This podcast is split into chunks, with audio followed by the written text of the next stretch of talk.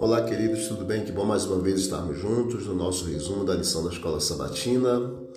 Estamos estudando sobre os sábios, hoje, quarta, dia 20 de julho.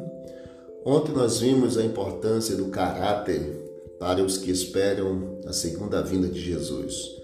Hoje nós vamos verificar que, de maneira mais específica, a importância do caráter para os que estiverem vivos por ocasião da volta de Jesus Cristo. Leia Daniel capítulo 12, verso 1 a 10, e você vai perceber que no tempo que nós estamos vivendo, que é o tempo do fim, os justos eles continuarão na sua justiça e os ímpios continuarão vivendo na sua impiedade. Foi dito a Daniel que pouco antes da vinda de Cristo haverá um tempo de angústia, como nunca houve em qualquer época da história. Há uma descrição dos justos e dos maus que viverão nesse tempo. Os sábios sejam sábios ou serão sábios porque têm uma compreensão dos acontecimentos finais, do tempo de angústia, na medida em que ele se desdobra. Eles não são pegos de surpresa, visto que estudam a palavra de Deus. E o mais importante, sabem o suficiente para permitir que esse período de dificuldades os purifique e refine. Os maus, por outro lado, tornam-se mais obstinados em sua rebelião e continuarão em sua impiedade.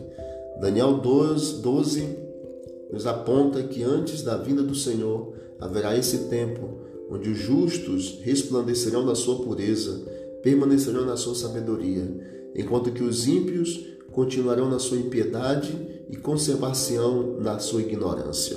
O conhecimento aliado à comunhão com Deus leva sabedoria. Isso conduz ao discernimento de que há um processo de refinamento e de purificação na vida do ser humano. Que Deus abençoe a todos nós e que Ele nos purifique, em especial nesse tempo que nós estamos vivendo, que é o tempo de angústia. Vamos orar ao Senhor. Querido Deus, obrigado porque estamos chegando no tempo final da história desse mundo. Os sábios, os justos, resplandecerão e continuarão na sua justiça, enquanto que os ímpios continuarão na sua impiedade, na sua ignorância, no seu egoísmo.